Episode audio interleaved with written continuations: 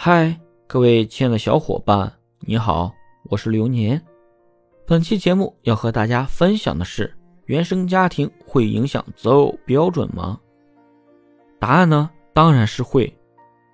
对于大多数人来讲，原生家庭对自己的影响是根深蒂固的。简单来说，可以分为以下几点：一，骨子里会更自卑，在亲密关系中。总是担心自己被抛弃，同时更害怕表现出来，感觉自己在这段关系中没有自信。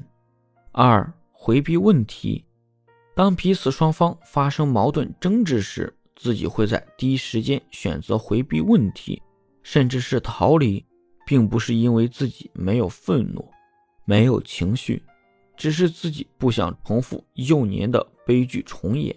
但这样的解决方式，只会给关系蒙上一层层阴影。三、过于敏感、玻璃心，这一点很容易理解。在关系中，由于自己害怕失去对方，我们打着关心的名义行监控之实，这些都是缺乏安全感的行为。